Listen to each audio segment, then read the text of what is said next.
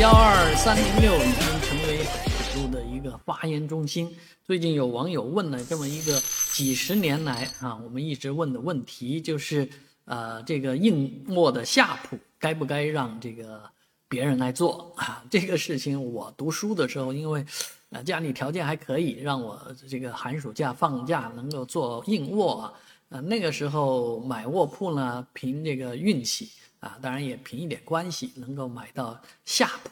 但是呢，你睡下铺的感受就是不方便啊，因为上中铺和上铺的人呢，在白天的时候会坐你的这个铺位，你睡也不是嘛，坐也不是，啊，当然其实这个硬卧车的走道上是有一些凳子的啊，这个自觉的人嘛会坐到那个。呃，走道上的凳子上去，但大部分时候，啊，别人会跟你分享这个下铺的这个床位，啊，那我后来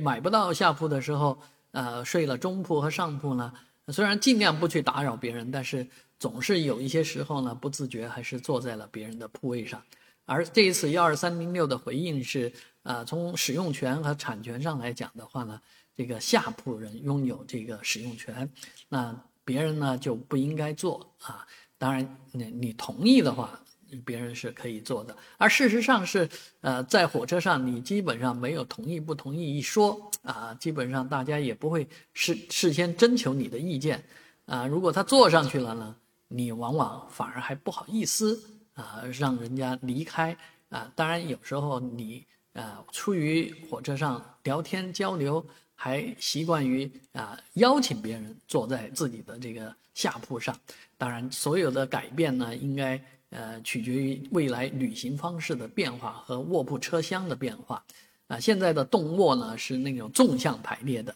啊纵向排列的呃基本上那个卧铺啊本身它是有隔栏的。啊就坐不进去，基本上就是说你要进那个卧铺就得躺下了，所以呢这也是一种这个。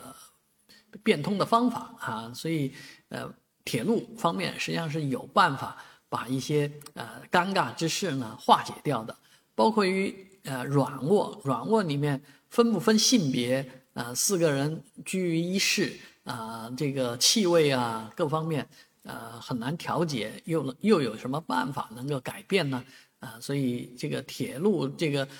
一百年来都这样呃一直执行这样的。车厢啊，能不能再变化一下，转变一些思路呢？当然，每一个人出门在外呢，还是应该这个礼让啊。我们一直提倡中国人的美德，礼让啊。所以呢，呃，对别人友好一点，当然自己也知趣一点，是最好的。